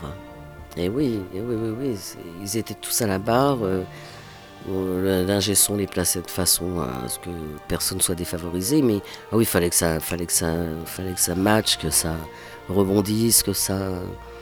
euh, ah oui, oui, oui, non, non, ils étaient ensemble. Sauf peut-être, euh, bon, euh, quelques jeunes, très jeunes comédiens qui faisaient partie un peu de la famille quand même, qui parfois avaient des petites difficultés, donc je les mettais un peu en trac pour pas qu'on soit obligé de refaire parce qu'ils ont chuté euh, malencontreusement alors que les autres venaient de s'enfiler parce que les, parents, quand ils partaient, ça partait quoi. Donc ça aurait c'eût été dommage parfois ah, d'être obligé de tout refaire parce que. Mais euh, non, non, ils étaient ensemble, ils étaient, on, travaillait ensemble. À l'é- À l'époque, on travaillait. Ça faisait des grosses journées quand même, mais les comédiens étaient ensemble. hein. Comme pendant le Cosby Show, c'est encore plus, euh, parce que c'est encore plus vieux. Mais ça me rappelait donc le Cosby Show, les, les- les- le- le- ma famille d'abord, un peu ce côté familial, euh, gay, puis avec des problèmes qu'on rencontre avec des enfants, voilà. Non, c'était. J'ai adoré cette série. Dommage que je n'ai pas fait la dernière saison. Je le reconnais. Ce qui est intéressant, c'est que tu te fais virer, mais ils gardent quand même les voix. C'est-à-dire que les comédiens, ils, ils- enfin, ils auraient pu se dire, ok, Mike, bon, elle sort, mais on va également sortir les comédiens. Non, non, ils ont sorti Mike, mais on va quand même garder les choix artistiques de Mike parce que, t'as vu, quand même, c'était pas mal. Non, mais je- moi à l'époque, en plus, euh, je- ça passait, je me souviens, sur M6, et c'est la série sur M6 qui marchait le plus. De toutes les séries qui passaient sur M6, c'est celle qui cartonnait le plus. Donc je suis contente. Bon, j'ai bossé hein, quand même, hein, faut pas croire, mais j'ai, beaucoup travaillé avec les comédiens hein, en direction, en DA. J'ai beaucoup, beaucoup. Ce qui m'a valu, je crois d'ailleurs que j'ai pas fait la cinquième année, entre autres, mais bon, en tant que DA, parce que bon, euh, voilà, j'ai beaucoup travaillé. Je les faisais travailler. C'est.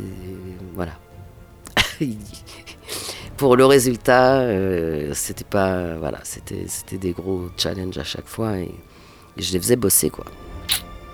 Au fouet. Allez. À mon tour de fouetter.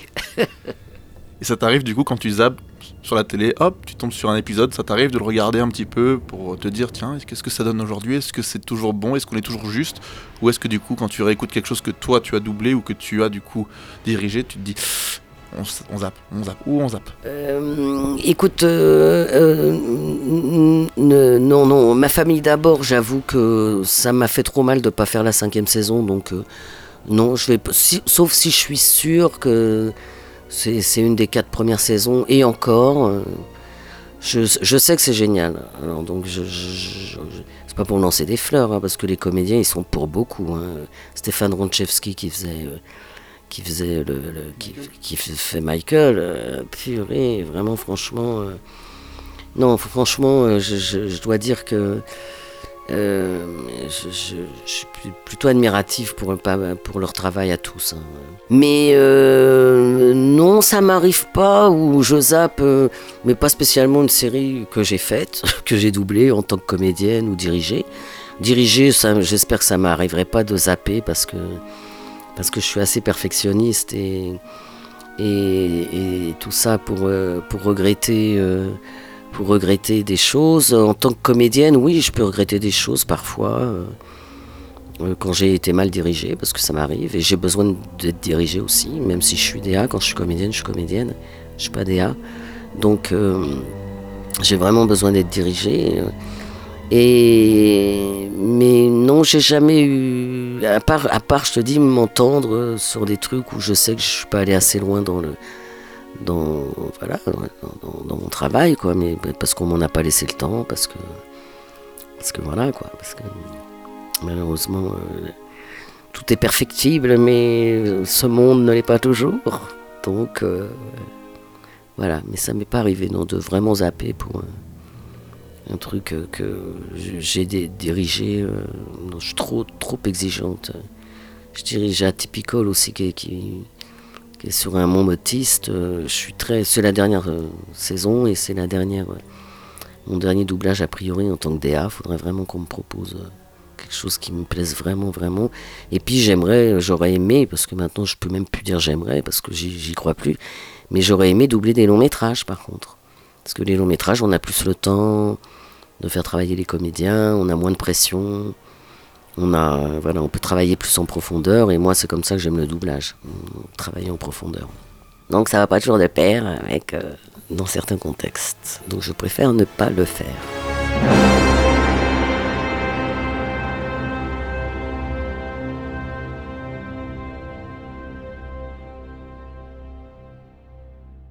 Voici la deuxième coupure théorique. Et si nous parlions du rapport qu'entretient le studio Disney vis-à-vis de la télé?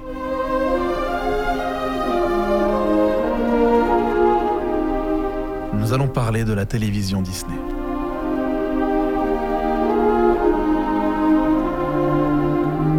Dans l'esprit de Walt Disney, comme pour la plupart des autres majors du cinéma, la télévision est un concurrent. Et il n'entend pas, comme le font certains studios, vendre les droits des anciens films pour des diffusions. Conscient du potentiel de ce petit écran sur lequel il travaille depuis 1944, Walt Disney envisage la petite lucarne comme un outil promotionnel. La proposition de NBC d'une émission d'une heure pour Noël 1950 est le test idéal pour mesurer l'impact et les bénéfices d'une démarche alors considérée comme risquée.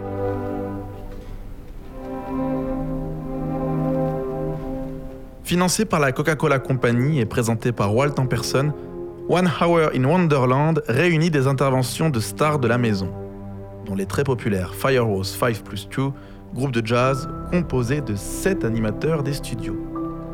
Il y a également des extraits et des courts-métrages. Nous pourrions également retrouver 5 minutes consacrées au prochain dessin animé, à savoir Alice au pays des merveilles. Cette première expérience de Disney à la télévision est un immense succès populaire et une opération promotionnelle très fructueuse pour Alice. L'expérience est répétée en 1951 pour la chaîne CBS avec un succès comparable. La demande du public est aussi pressante que celle des chaînes de voir une série signée Disney. Conscient de l'impact d'une telle diffusion et de l'attente des diffuseurs, l'émission promotionnelle devient une source de revenus pour financer Disneyland, son parc d'attractions en construction. Walt Disney's Disneyland, le monde merveilleux de Disney dans sa forme française, est ainsi proposé aux trois grands networks. Si NBC et CBS renoncent devant l'investissement, ABC accueille en 1954 ce show hebdomadaire novateur. L'émission est un formidable moyen d'attiser la curiosité du public pour le futur parc. Les thématiques des émissions étant construites suivant les différents secteurs du parc qui leur servent de cadre. Frontierland, Adventureland, Fantasyland et Tomorrowland. Plus d'un an avant d'ouvrir ses portes en juillet 1955, le public américain est déjà familier des lieux. La télévision devient un formidable laboratoire pour le studio. Réalisé sans ambition particulière, entre histoire idéalisée et action trépidante, les trois épisodes de la série Davy Crockett, qui connaîtront une carrière internationale sous forme d'un long métrage, connaissent un succès incroyable, la chanson du générique devenant mondialement célèbre. Inspiré par cette popularité fantastique, Disney autorise de nombreuses licences de produits dérivés qui rapportent un formidable pactole. Plusieurs héros prendront la suite de cette mini-série avant que Zorro ne retrouve un succès comparable en 1957. En 1955, toujours pour financer son parc, Walt Disney reprend le concept des clubs pour enfants fondés dans les années 1930 autour de la popularité de Mickey et lance The Mickey Mouse Club, diffusé tous les jours de la semaine. Présenté par une troupe de jeunes animateurs chanteurs, les Musketeers, le programme associe émissions de variété pour jeunes talents et rendez-vous pédagogiques. C'est le premier programme télé conçu pour les enfants. Pour financer le show et générer des revenus, Disney multiplie les contrats publicitaires, amenant des annonceurs peu habitués à ce média, comme le fabricant de jouets Mattel. Diffusée sur ABC à partir d'octobre 1955, l'émission devient une véritable institution au long de 260 épisodes avant de renaître dans les années 1970.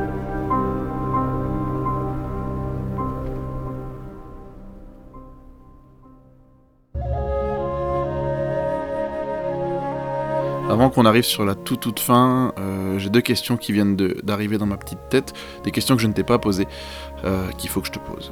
La première, qu'est-ce qu'un bon méchant? Alors, euh, c'est en mode diesel déjà, c'est-à-dire qu'il faut que je prenne un peu, un peu de marque quand même, un peu de temps. Mais euh, je, dirais en gros que j'emploie au bout d'un moment le si magique, quoi. C'est, une méthode dans l'acteur studio, ça, le si magique. C'est-à-dire si j'étais méchante, si j'étais, euh, voilà, bah, si j'étais méchante, comment je serais si j'étais méchante? Et je m'imagine méchante. Ça fait appel à l'imagination, mais euh, je ah, ou- j'imite, ou pas j'imite, parce que mon Dieu, en doublage, euh, je veux surtout pas em- employer ce mot, mais où je repense à quelqu'un dans la vie que j'ai côtoyé et qui est méchant, foncièrement méchant. Donc je repense à cette personne, je me nourris d'elle et je retranscris le plus sincèrement possible ce que j'ai pu ressentir euh, en observant, parce que j'observe beaucoup les. puisque je me nourris de tout ça. Quand on est comédien, voilà, on se nourrit de. On se nourrit de, de- des émotions et des sentiments aussi des autres. Donc, à force d'observer, peut-être je, voilà, je, je repense soit quelqu'un de très méchant dans la vie, que j'ai dû côtoyer, ou que j'ai croisé, ou que j'ai entendu, ou que j'ai vu. euh, Ou alors je pense à un personnage fictif de, de très très méchant que j'ai vu dans un film. Mais comme je suis très. té- Je m'imbibe de l'image, donc euh, j'ai des souvenirs de méchants qui m'ont vachement traumatisé. Mais c'est fictif, mais je, je l'utilise aussi. Voilà. C'est- pour incarner quelque chose de, un bon méchant, un bon méchant. ça paraît très contradictoire tout ça. Mais euh, un bon méchant, de toute façon, on peut pas être bon et méchant. hein. Mais, euh, mais un vrai méchant, euh, un bon vrai méchant là, euh, ouais, je sais pas, je pense à Hitler, je pense à, je pense à des trucs horribles. Berk, c'est fini ta question, tiens. Je sais que tu es dans la chanson également. Euh, J'ai pu entendre deux, chansons que tu as faites, que tu as chantées. Et du coup, je voulais savoir un petit peu. euh, tu vois, on a parlé du doublage, on a parlé de la danse, on a parlé du théâtre. Il y a deux autres arts dont j'aimerais te parler avant de terminer, qui sont la chanson et le dessin, à savoir la peinture. Je suis dans une pièce où il y a bon nombre de tableaux. Euh, qu'est-ce que t'apporte la chanson et qu'est-ce que tu souhaites raconter via la chanson et qu'est-ce que t'apporte le dessin et qu'est-ce que tu souhaites partager avec tes peintures? Euh, ben, la chanson, euh, la bon, j'ai toujours aimé. Euh, J'aurais dû naître aux États-Unis, moi je dis, parce que par rapport aux comédies musicales. hein, parce que quand j'étais jeune, après l'opéra, surtout à 15 ans, j'aimais déjà danser, chanter, jouer. Mais à Paris, ça n'existait pas. Il n'y avait pas d'école qui- où on pouvait faire ces trois trucs en même temps, enfin ces trois disciplines en même temps, tout. Bon. Puis. euh, voilà, donc, euh, mais c'était mon rêve. De- du, départ aussi, c'était ça, comédie musicale. Ce qui fait que, bon, j'ai chanté un peu, mais pas beaucoup. Hein. J'étais trop comédienne, quoi. Ça me prenait trop de temps. Et puis, bon, il y a 25 ans, au doublage, il y a eu un gros problème entre nous, comédiens et autres. Et j'en ai tellement souffert que j'ai chanté des chansons de Billie Holiday. Voilà, parce que j'avais besoin de mettre toute cette souffrance, cette, cette douleur, cette, dans quelque chose, sinon, euh, je sais pas, je me serais fait, je sais pas, une maladie interne, euh, un beau petit crabe là, je serais peut-être pas encore parmi nous. Donc, euh, je me suis dit, faut que et j'ai eu envie, de... vraiment, j'ai, voilà, j'ai une amie en Guyane qui faisait tous les ans euh, au, au Zéphyr euh, de Cayenne un spectacle musical pour la libération de l'esclavage, pour fêter la libération de l'esclavage. Et elle m'a dit, Maïk, tu viens, tu me chantes tes, chansons de Billie Holiday là, et tout. J'avais, pour ainsi dire, jamais chanté sur scène à part une comédie musicale qui avait très bien marché au point virgule, mais bon, sur un petit plateau, une petite scène, tout ça et tout. Et, donc, ben, elle m'a mise au pied du mur, euh, et il a bien fallu que je le franchisse. Donc, je suis allé chanter euh, mes chansons de Billie Holiday là-bas, et je me suis aperçu que le chant, euh, c'est peut-être encore plus fort que le jeu d'acteur. C'était encore plus connecté à tes, à tes émotions. euh, enfin, tu peux pas tricher, quoi. En chant, tu peux pas.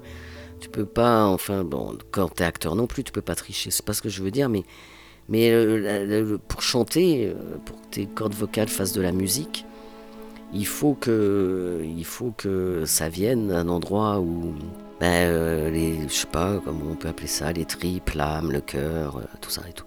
Et moi j'en avais tellement sur la patate, je dois dire que que voilà, je me suis euh, euh, heureusement sauvé par le chant, par la chanson. Puis Billie Holiday, j'adorais parce que voilà, c'était ma chanteuse de jazz euh, fétiche avec voilà, parce que justement, elle a une façon, sa voix, les gens, les, les critiques disaient que c'était, on, disait un chat, on, aurait cru un chat qui miaulait. Mais ouais, elle était toujours en détresse. C'était quand elle chantait, c'était sa détresse qu'elle chantait ou sa joie ou quoi. Mais bon, voilà, elle était, c'était le reflet de son âme. J'aime bien dire ça quand même parce que ça, ça, voilà, ça conclut, ça conclut un peu les. Et donc voilà, et donc j'ai découvert, j'ai commencé à chanter comme ça, et, et en tant que, comédienne, euh, après j'ai chanté en français, ça, c'était très important pour moi. Et en tant que comédienne, je me suis aperçu que, ben voilà, c'était génial, quoi, parce qu'il y a le jeu de la, le jeu pur et simple du, jeu, quoi, plus la musique, que j'a- j'adore la musique, évidemment, parce que danse, tout ça et tout. Donc les deux alliés, euh, ça décuple les émotions, ça dé- décuple euh, l'état dans lequel tu es quand tu chantes. euh. C'est, voilà quoi, t'es dans un état, j'adore quoi. Et puis, puis c'est beau quoi, tu racontes des histoires, mais en chantant, tu vis des histoires, tu les vis. La chanson elle dure 3 minutes et quelques, mais pendant 3 minutes et quelques, tu vis intensément chaque dixième de seconde de vie quoi. Tu le vis intensément. Voilà. Et la peinture, euh, et oui, il y a beaucoup de peinture ici, beaucoup, beaucoup, parce que, bah parce que d'abord j'aime l'art euh, un peu sous toutes ses formes, et puis j'aime les artistes, donc il y en a qui me touchent, euh, et puis voilà, puis pour chaque tableau c'est une histoire, c'est c'est du temps passé par l'artiste, c'est un bout de l'artiste. En fait, je suis une voleuse quoi. Je vole des, je vole des bouts de, je vole des bouts, des bouts d'artistes, quoi, parce que une peinture, c'est quelque chose. Je respecte beaucoup les peintres pour ça. Enfin, comme tous les musiciens, comme les chanteurs, comme ça. Je, je- je respecte beaucoup l'art en règle générale. Et donc voilà, j'ai des coups de cœur tout le temps, ou souvent, et puis je trouve que je suis un peu mécène à mon, à niveau, à mon tout petit niveau. Mais j'estime qu'un peintre qui fait un, vernissage, et, il a passé du temps, puis il va continuer, et puis il faut bien que c'est sa, façon de gagner sa vie aussi. Donc du coup, je, c'était ma façon de participer à moi, à les aider à continuer. Donc il y en a, euh, oui, voilà. Il y a beaucoup d'artistes au mur, beaucoup d'histoires au mur et beaucoup d'artistes au mur.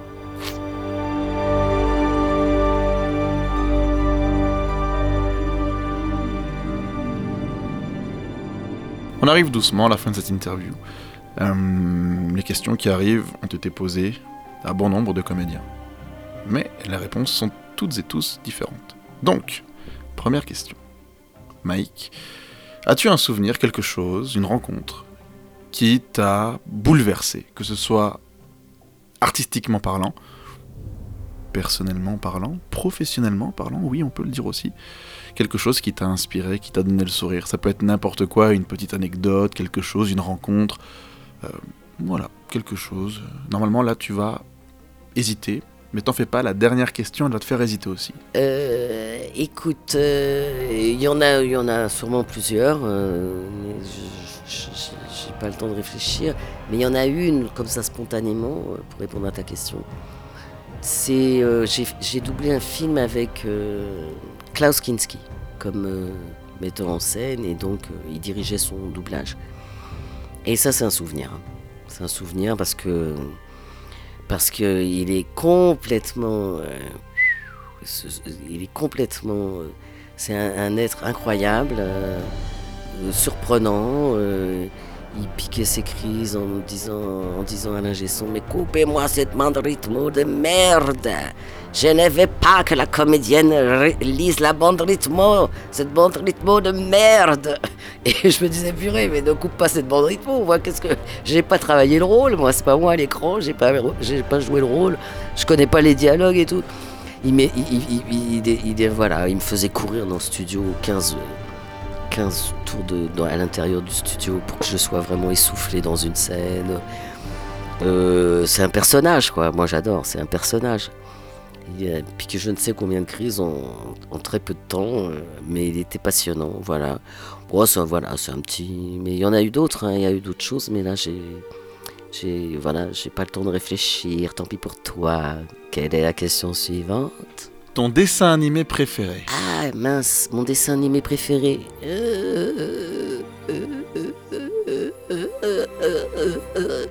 Euh, ah, le, allez, tant pis, le livre de la jungle. Voilà, parce que j'adore toutes les chansons. Le livre de la jungle, même s'il y en a sûrement d'autres, mais le livre de la jungle. Ouais.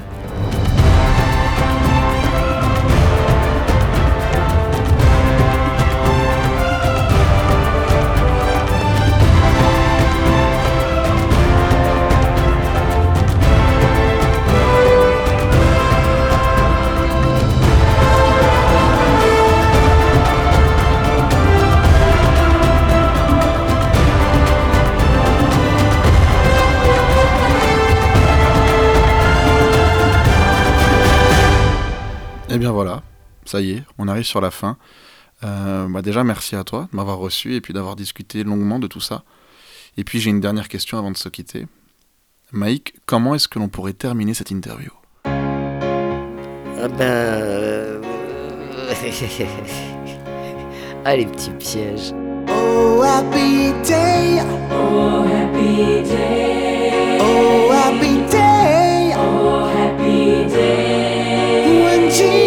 Jesus washed. When Jesus washed. When Jesus washed. When Jesus washed. When Jesus washed. When Jesus washed. He washed my sins away. Euh, on peut la terminer euh, en regrettant que ça se termine. Parce que. Voilà, parce que. La la la la la la la la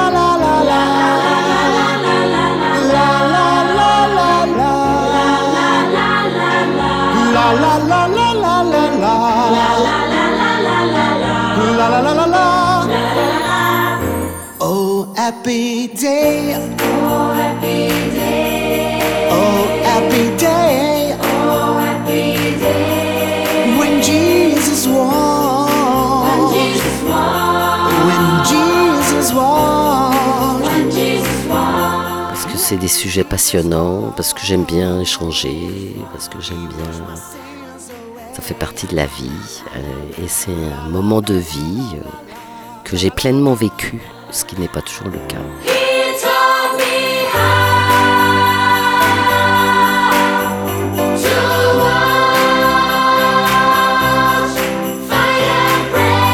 Donc euh, voilà, pour moi, cette fin est, est en plus un début d'autre chose.